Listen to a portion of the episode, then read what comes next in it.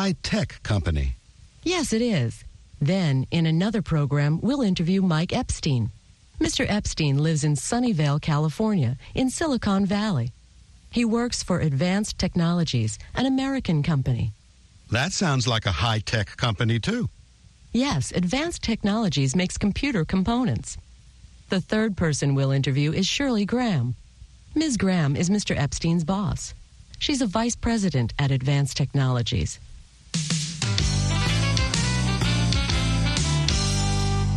Écoutez et répétez. Listen and repeat. Mr. Blake works for International Robotics, a Chinese company. Il travaille pour International Robotics, une compagnie chinoise. International Robotics manufactures industrial robots. Fabrique des robots industriels. Mike Epstein works for Advanced Technologies, an American company. Une compagnie américaine. Advanced Technologies makes computer components.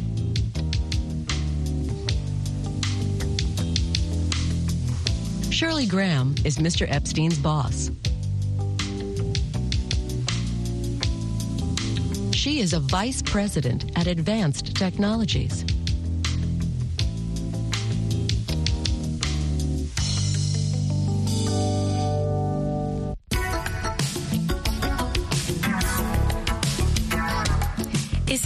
Pour cette leçon de Business English, l'anglais commercial. That's it for today. Until next time. À la prochaine fois.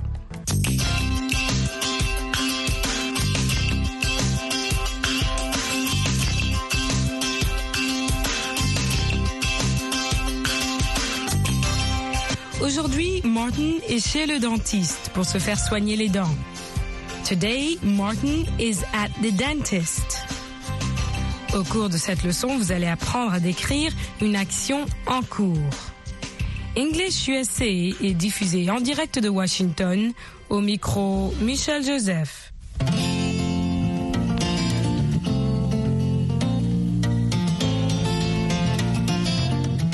Aujourd'hui, vous allez apprendre à décrire une action qui se déroule. Martin se fait soigner les dents.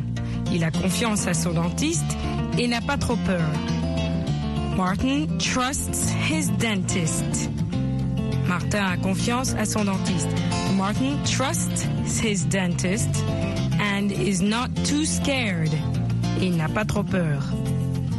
Vous savez, il faut aussi posséder les qualités personnelles pour devenir un bon dentiste. Martin décrit ses symptômes et l'endroit exact de la dent qui lui fait mal. It's on the right side. C'est la dent qui se trouve à droite. It's on the right side. Le dentiste est très prudent. Does that hurt? Does that hurt? Lorsqu'il est en train de frapper la dent. Cela vous fait mal? Does that hurt? Écoutons leur conversation avant que le dentiste commence son travail. How are you, Martin? Fine, I think. Any problems with your teeth? I think I have a problem with one. Tell me which one. It's on the right side, all the way back. Is it an upper or lower tooth? The lower right side. Let's take a look. Open your mouth. What are you doing? Sorry, I dropped the mirror. Isn't that bad luck? Not for a dentist. Open up. I'm looking at that tooth. Is it this one? Yes. Okay. I'm tapping on the side. Does that hurt? I'm drilling out the old filling now. Just a little more. Can you feel that? Uh-uh. I'm washing it out now. There, that looks good. You can relax now. You're not finished, are you? I'm finished with the drilling. Unless I find something else, I haven't checked everything. First, I'm going to fill this tooth. Relax a minute. How long have you been a dentist, Dr. Jensen? About six years. I was working in southern Maryland before I moved to Baltimore. I joined Dr. Cohen here about a year ago. Is Dr. Cohen going to retire? Yes, but not soon. in a few years. He doesn't want to work so hard. That's nice for both of you. Yes, it is. Okay, I think we're ready.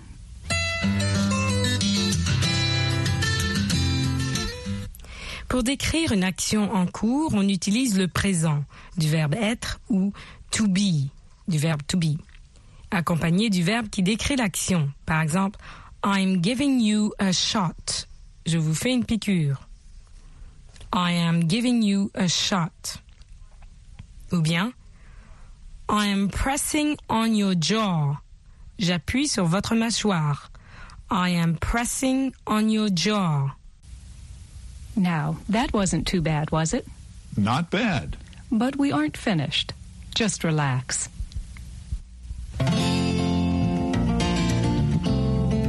Exerçons-nous avec un peu de vocabulaire. Essayons d'utiliser ces verbes que l'on a entendus au présent avec des expressions que vous avez déjà entendues ici avec Martin Lerner chez son dentiste. Voyons le verbe to fill, rempli, dans le cas de remplir un plombage. Filling, un plombage. Le dentiste dit The filling is cracked. I'm going to fix your filling.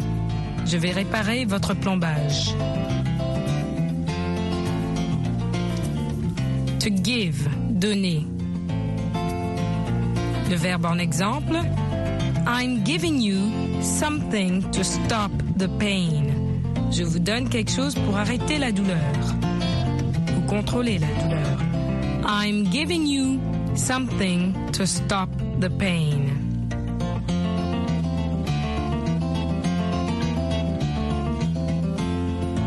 I'm going to fill this tooth. Je vais faire un plombage à cette dent. I'm going to fill this tooth.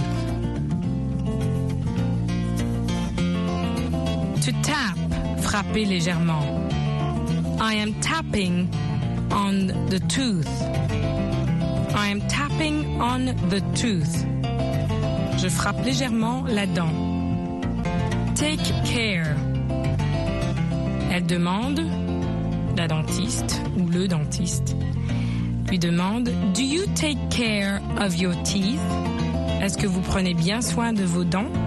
Do you take care of your teeth?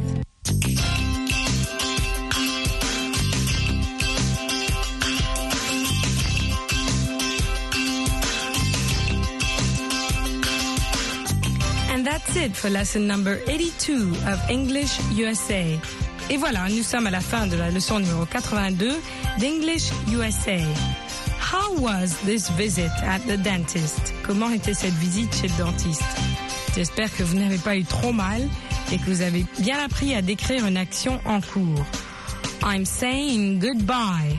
Je vous dis au revoir et à la prochaine. In the meantime, have a great practice and a great week. Until next time, take care of yourself. Prenez bien soin de vous-même. Goodbye.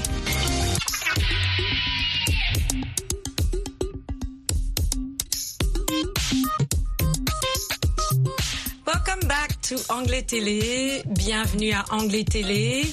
We are talking with Issa, who is a Humphrey Fellow. He is a professional journalist from Burkina Faso, and he is here. to fulfill my fellowship here. Okay, And so I've already spent uh, uh, almost uh, a year okay, in so an academic program. Yes. fantastic. So you have been here one year. Yes. Okay. And previous to this, we had just spoken about the challenge of practicing English, developing your vocabulary. How are you with that right now, Isa? I have to say, after a year in the United States, yes, speaking it, uh, interacting with uh, uh, so much people, so many people. I mean, uh, it's it's just amazing how. Uh, I, I, I, I got my language uh, improved, you Okay. know, because you know when you can speak and be corrected by people, I know uh, uh, when you interact and they, they, they, they say no, you have to just have to say that way to put it that this this way or that way. It's really excellent for me, and that really uh, helped me to improve uh, not only my vocabulary, but uh, vocabulary, but uh, also my grammar, because uh, that was, I mean. Uh, I wanted to say a little challenge, but it was a big challenge too because you know, yeah, that's it. no, let's be honest. Yeah. This was a huge challenge. So you've improved in in vocabulary, Vocabulary. and in grammar. grammar Yeah. And also probably putting sentences together in the Yeah. correct way. Exactly, because sometimes there are some expressions when you want to translate them in, in French, for example, they don't have like I mean the same meanings. Eh? English is very practical. Eh? You can use, for example, when you uh, take the word get. Get can be used in so many, many, many ways. ways. And actually, English is also creative. You're talking about practical, but by adding adjectives, adverbs, you can transform one verb into many, many, many verbs. That's right. Just by adding the extra uh, pronoun or adjective. Exactly. It's, it's like uh, up. UP. Okay. When you add up or out, uh, I mean, you can just change the meaning of an expression. Okay. Yeah. You know what? I'm going to kind of we're going to we're going to find out how Isa lived his experience. Now, I'm going to ask you talking about using up, off, on. Were you on campus or off campus? Pour parler de sa vie sur campus universitaire. So I'm asking him, was he on campus or off campus? I have to say that uh, I was off campus, but I was having my classes on campus. Okay, very good. Yeah. I was living off campus. Right, So he was living it. off campus. Yeah. Okay, that's excellent. So, how did you adapt? How did you adapt? What was your process? Yeah, yeah. You know, it was it was not easy because you know my uh, my first uh, the, the first things which uh, struck me very well when I, I arrived in Phoenix. That was my the, the place uh, I, I Okay. I've studied all the year. All right, Phoenix is in Arizona for our listeners, Mm-hmm. okay, which is west, The West Coast, west coast of the US and very desert like. very desert. Okay. That's the point That's I was. not very different from Burkina Faso.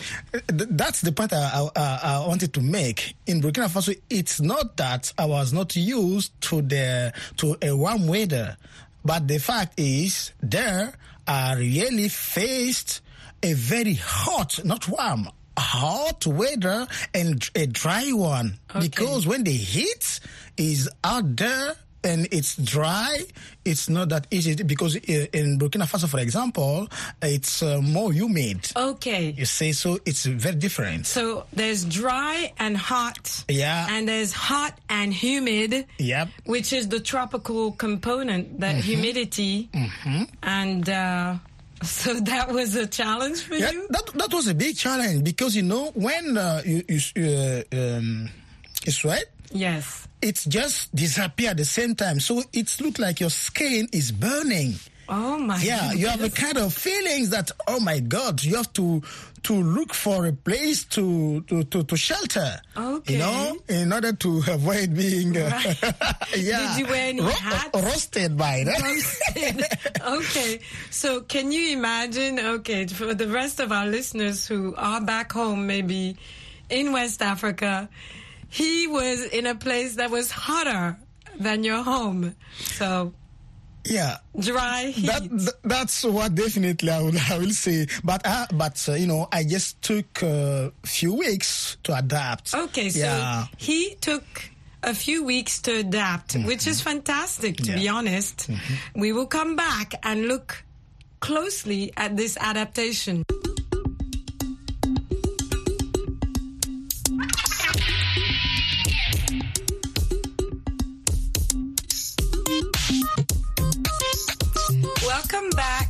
To Anglais Télé. Bienvenue à Anglais Télé. I'm Michelle Joseph and I'm in the warm company of Isa who was talking about adaptation to Phoenix, Arizona, coming from Burkina Faso. And I'm going to ask him, he was speaking about the weather and how hot and dry it was compared to Burkina Faso, which is more hot and humid. But I'm going to ask Isa, what other challenges in adaptation did he face? Yeah. Um, out of uh, what uh, I've, uh, I've said about the weather, uh, it's uh, people behavior. Okay, people behavior. Yeah. So, when you are in the process of uh, improving your, your language, your English language, as as a non-native, uh, uh, when you don't have people who trust you, who give you the time to explain yourself, to make yourself be uh, get, getting understood, is not that easy because when you speak to some people, they just don't have time to interact with you because to them, okay, uh, I, I, can't waste my time. Uh, you, you, can't uh, understand each other, but you, you will find uh, there are less. That's true, but you will find some people who are willing to sit down with you, to give you the time to understand what you mean and to correct you mm. if needed. And so, I mean, it's a very, very great way, I mean, to help people because when you are not uh, working, I mean, uh, speaking with that confidence, I mean, you are likely to withdraw. Right. Now, so this was a challenge also for you in terms of how you're going to react to people reacting to your inability to convey and to speak properly, convey your thoughts, your ideas. That is a big challenge. Yeah. Now, were the people in your group were they prepared to welcome students that were coming from outside that were non-native speakers? Did you have a coordinator? Did you have someone who could actually help train those people so that they were ready to help you. Yeah, I have to say that uh, uh, we, we have. Uh, there, there is always a coordinator, and uh, ours really uh, uh, did his work. He did his job, uh, and every time when we have uh, some meetings, he used to explain to people from uh, where we are you know. So every time he can explain. Oh, okay. He would explain to others to others, you were foreigners. Were, exactly. And for example, when it comes to my uh, introdu- uh, introduction, he used to say, okay, we are going to listen to this wonderful journalist uh, who is from Burkina Faso, a very nice country, French speaking one, and he will be going to address you in a very nice accent, French accent. So it's a way to prepare people you know, to right. understand something which is not really uh, the same like they used to. Right, right. So yeah. he would prepare everyone. Yeah and Prepare he would the minds. the mind. Yeah. So and he would try to make them a bit benevolent, mm. to have a bit of sympathy That's for it. you, and appreciation that you've come from another country, that you speak another language. Yeah. Um, and that is a, a, a, great, a great, great strength for, for, for me, for example, because when uh, he, he, he puts it that way, I feel more confident to right. speak because even if I mistake, I mean, they he won't take it like yes, they already prepared. The exactly. So this was a good psychological tool. Yeah. So in fact, um, so your group is sheltered, protected, uh, supported, and at the same time, you faced the real campus behavior. You faced the encounters with people who were impatient, who had no time. Yeah. Who were not ready to try and understand what you were trying to say. Yep, that's it. So, which is which is life. Yeah. So you faced life. Yeah. Life on campus with all the ups and downs. Never give up. That's uh, Which my expire. Yeah. I believe that. We already know you don't give up. Yep.